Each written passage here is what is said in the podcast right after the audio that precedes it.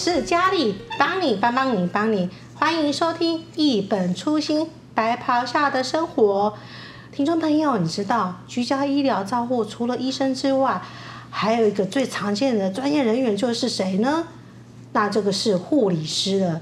今天节目邀请到的是嘉义基督教医院居家护理所护理长李雅青，我们都叫他阿长，来跟我们分享居家医疗温暖守护到你家。我们欢迎雅青护理长。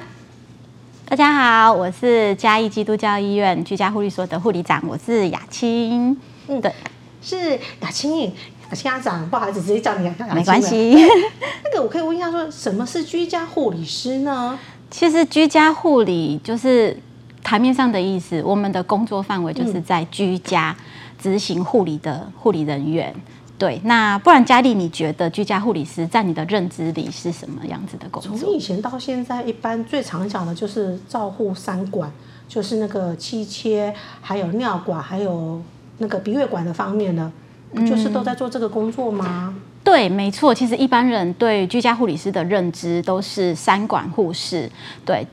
大家的认知都是我们就是去安家协助更换管路，但其实我们做的不只有这一些。我们从去安家个案的基本状况评估，那甚至可以看到整个病人的状况、整个家庭的状况，还有他对社区资源连接的一个状况。所以其实我们做的不单单只有护理技术的工作，嘿，那甚至包含到家庭的支持系统，那他有一些社区的资源需要去做连接的，那这都是我们要去帮他的。那有些病人其实现现在越喜欢在家里善终，那我们也会就是按照病人的需求，然后去跟他拟定他未来的就是照护计划。那如果他想要在家善终，其实我们也会陪同他一起到最后这样子。对，哦、所以这样听起来，那个居家护理师做的工作就跟一般我们在医院里面看到的那个护理人员的工作不太一样。所以听起来是不是说阿长你们到个案家里去？就看到个案家庭的所有的全貌了，连他的家里的状况、社区的状况什么，你们都都会非常的了解。对，没错。其实，嗯、我最早之前是在临床工作，那从临床跳到长照这个领域的时候，其实我发现，嗯、呃，居家护理师真的是一个打破围篱的工作，它的范围是非常非常的广广泛。像我们在医院，可能就是会有很多的分工。那除了护理师之外，我们有社工、有药师、有营养师、有复健师等等的，大家彼此依照病人的需求，然后会去提供他需要的服务。是。可是当我走进安家的时候，我其实是只有自己一个人。那我面对家属的状况，其实我要自己是一个很全方位的评估者、指导者，在各个不同的面向。他所遇到的困难，其实我们都需要去帮他做一个解决。所以我觉得居家护理师的工作，它其实包含了医院的很多部门的基本，他都是需要知道的。对，是啊，因为你在，因为阿长刚刚有提到说你在做这个居家护理师工作之前，你是在临床嘛？那阿展你之前的临床单位是在？嗯，我有待过病房单位，嗯、那我也有待过重症单位，对，然后之后就是。我在病房的时候，其实我们都是以疾病照顾为取向，所以我会比较着重在他症状的照护，对，比较没有去想到，其实我的病人回家之后，他到底是接受到什么样的照顾？嗯、那为什么病人他会一直反复的住院？这是我们所没有办法去预料到的。可是当我走到居家之后，我就会发现，很多的病人其实家属不是不会照顾，也不是不愿照顾，而是他真的不知道从何下手。嘿，所以。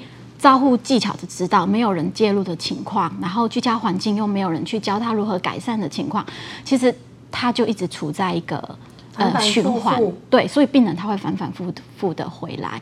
那到居家之后，其实我觉得我们看到更多的面相，可以从家庭的照顾、家庭的支持下去着手。其实不止照顾我们的病人，也照顾到整个家庭。很像有一些，我们也曾经遇到，就是家属因为长期照顾病人。他先生已经瘫痪很久了，那家属自己一个人照顾，只有妻子，他要工作，那中间中午要回来帮他喂饭啊、翻身、换尿布，之后要赶快再赶去工作，所以长期的压力，其实这个照顾者他已经处在一个很紧绷的状态，他对病人会出现一些言语的呃攻击，然后甚至病人不配合的时候，他会去打他。那这是我们不乐意看见的。所以当我们发现有这样的情况的时候，我们就是去跟家属谈，其实他有一些社会需求啊，有一些资源可以使用。所以后来我们就介绍他使用喘息服务。诶，这个家属他真的得到短暂的放松。那我们也看到。家属在放松之后，其实他对病人那个照顾的热忱好像又回来了，是，所以彼此之间的关系有改变了。对，那这个就是我们想要看到的。对，对啊，因为他听起来阿长就是从以前在医院里面一些对于在疾病的主要照顾部分，就跳到他的后面的部分了。嗯，所以就看到就是那个层面就是更广泛，可以直接知道说，哦，那个整个其实在照顾者他其实压力也是很大。可是这样听起来，因为是等于是工作在。跟病房的工作的差别是会不一样。嗯、那这样子从临床的上医院里面的整个照护部分跳到居家护理师的这一块，是不是会有在特接接受到一些比较不一样的训练？因为据我的认知，因为医院里面的护理人员他会在不同的单位工作，可能就是有，哎，像一个加护病房区，呃，一般的哈疾病病房区，可甚至还有门诊护理人员。可是跳到居家护理师的话，又是不同的领域。是不是会再接受更不一样的一些专业的训练呢？嗯，没错。其实除了基本的护理师工作之外，那如果说你想要走到居家，我觉得长照的概念，还有这个跨团队领域沟通，这个是不能少的。所以像长照相关的课程，是我们每年都必须要完成的。那除了长照之外，其实我们会面临很多的挑战，像病人会有很大的伤口，所以伤口的训练，那病人会有临终的照顾，有很多的反应，所以在诶安宁的一些舒适的课程。等等，这些都是我们要自己去加强，等于就是居家护理师他应该具备的一个基本技能。对，那居家护理师其实除了专业的技能之外，其实我觉得还有一些还蛮需要特别去注意的，比如说情绪的控管。因为我们面对的个案，其实它不单单是只有疾病的问题，我们还会面对到家属照顾长久之后的压力跟他的情绪，所以对我们来讲，他可能有时候会出现比较不友善的言语或者是一些呃态度。那你如何去化解？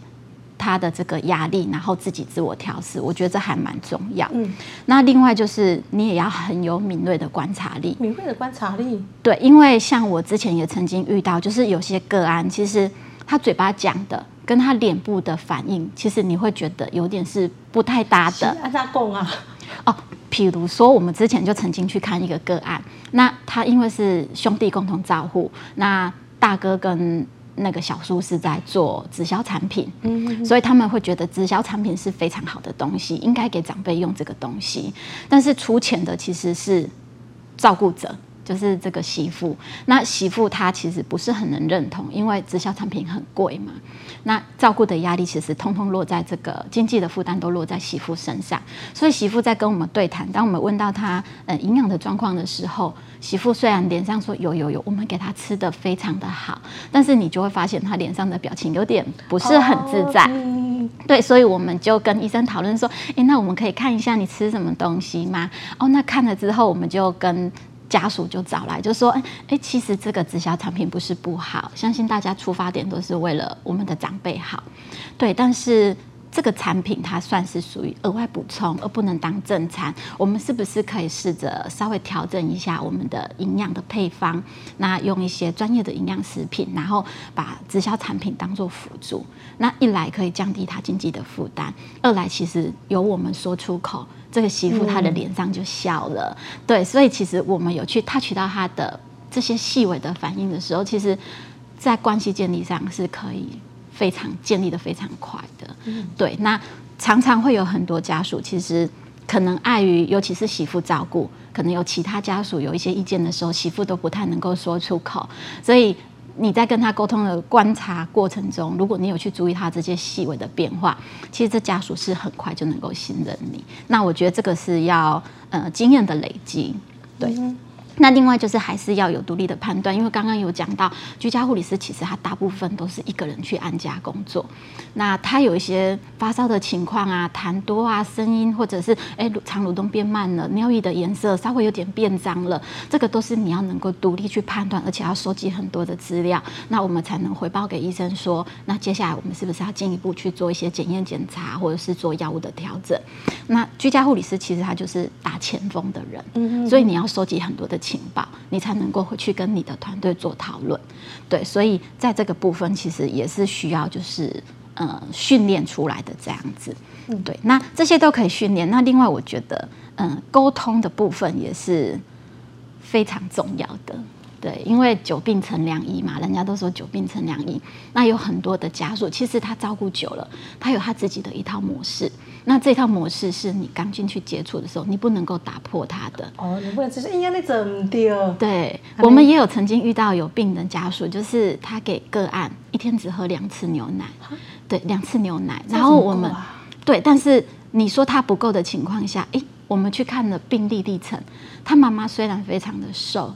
但是他没有回来住院呐、啊，他也没有因为这样有一些并发症的产生，对，所以家属就会觉得说，他这样的照顾长久下来不是不是不好。的，对，那凭什么你一来你就要就说我不对？对，没错，所以你怎么去跟他沟通？要认同他辛苦的点，他照顾的真的很好，可是又要让他能够达到你想要期待的模式，其实这个是需要时间磨合，嗯、是。对，而且是一个艺术。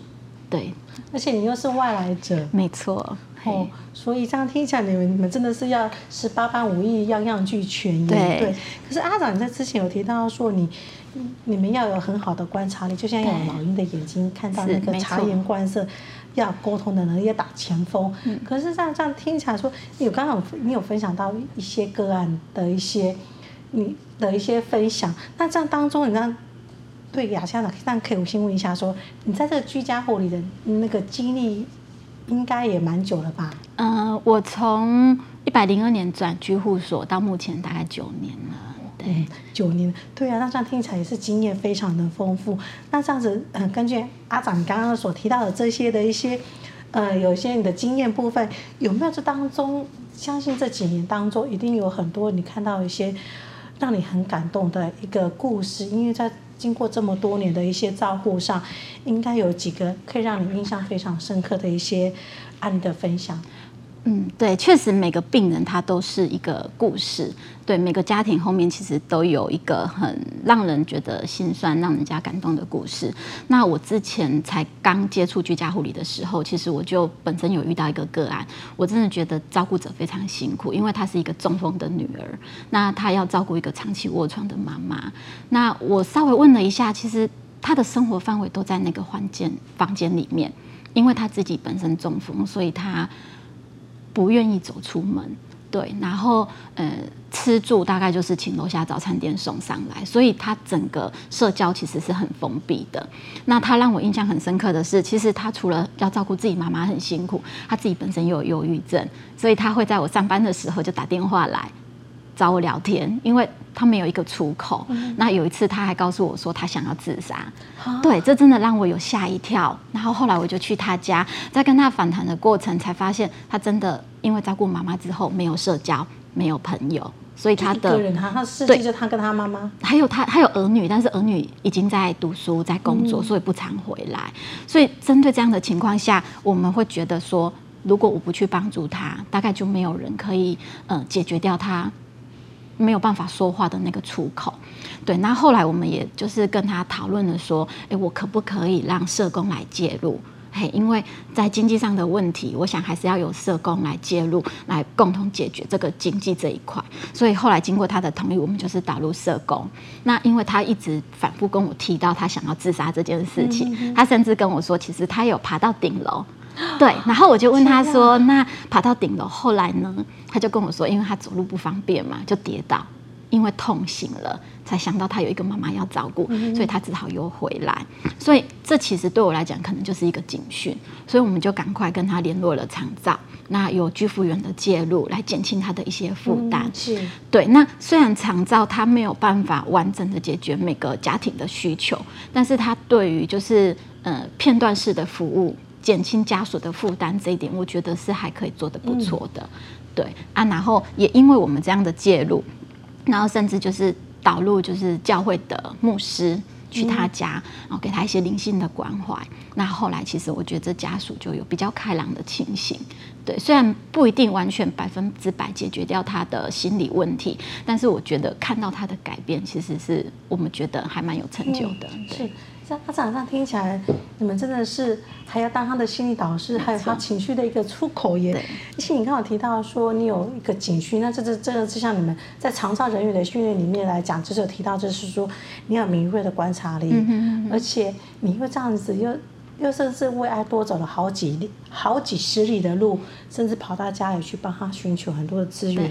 因为如果真的是没有你们，就是那个时候及时的伸出援手的话。可能就一个悲剧就就发生了，对。那除了这个之外，还有没有其他类似的一些，呃，比如说那种那种经验谈这样子？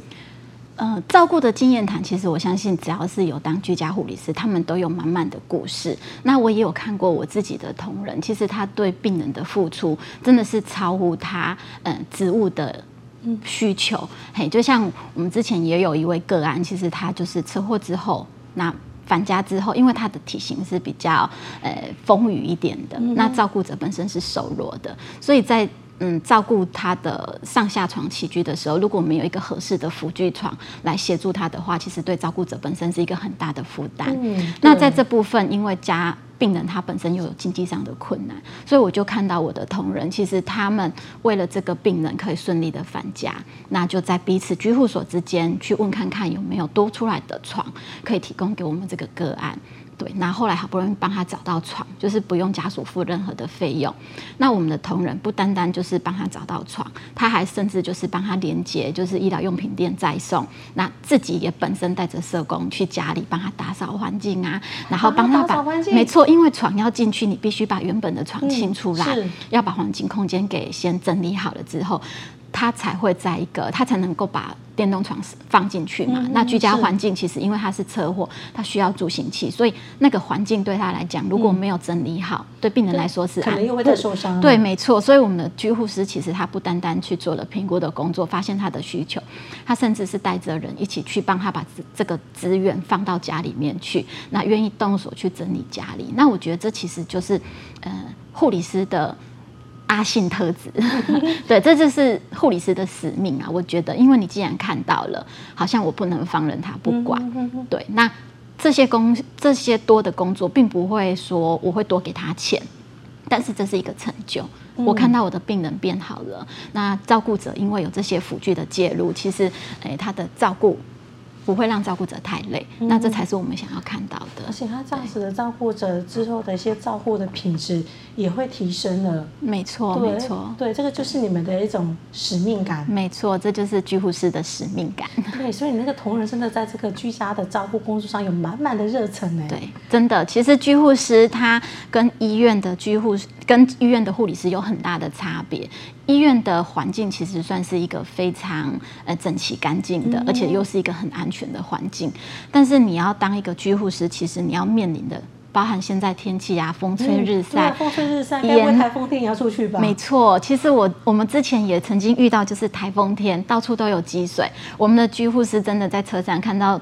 案家前面是积水，我们就是鞋子脱掉，裤子卷起来，就走过去了。没错，带着大包小包的就走到安家去。你看我们这样走过去，其实是不容易。嗯、可是你想想，他是一个卧床的长辈，嗯、他要送出来是更困难的。啊、所以今天如果我们不过去，他怎么回来呢？